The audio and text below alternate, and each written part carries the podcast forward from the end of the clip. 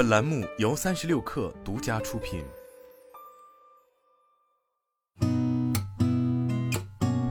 八点一刻，听互联网圈的新鲜事儿。今天是二零二三年九月十五号，星期五，早上好，我是金盛。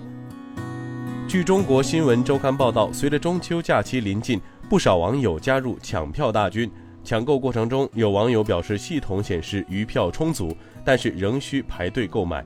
还有网友质疑，是不是第三方软件抢票占了普通用户的坑位？对此，幺二三零六客服表示，余票充足仍需排队，是由于同时间内下订单的用户过多，也不会针对第三方软件提前售票。客服还表示，今年抢票较往年确实更难，建议立即加入候补。据新浪科技报道，近日有消息称，网易程序员因抑郁症在出租屋轻生。对此，网易服役发布内部信，公布事发经过及公司后续关怀方案。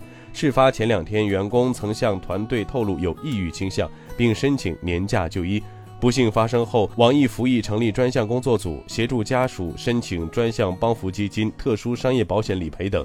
并将支持员工子女的教育费用至二十二岁大学毕业。针对因 bug 被 HR 威胁的传言，网易服役回应称，经排查聊天记录等现有资料，暂未发现 HR 威胁相关动机和证据。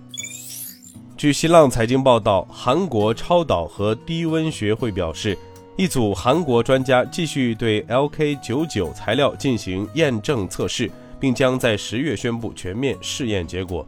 到目前为止，专家们没有发现这种被称为室温超导体的材料具有超导性的迹象。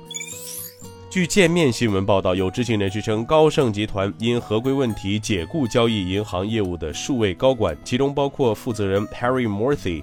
高盛交易银行部门在一份内部备忘录中对员工表示，一些通过未经授权渠道进行沟通，并且未配合内部调查的人被终止合约。当地时间九月十三号，星巴克宣布，公司创始人兼名誉主席霍华德·舒尔茨将从即日起退出董事会。此外，张卫当选公司董事会成员，自十月一号起生效。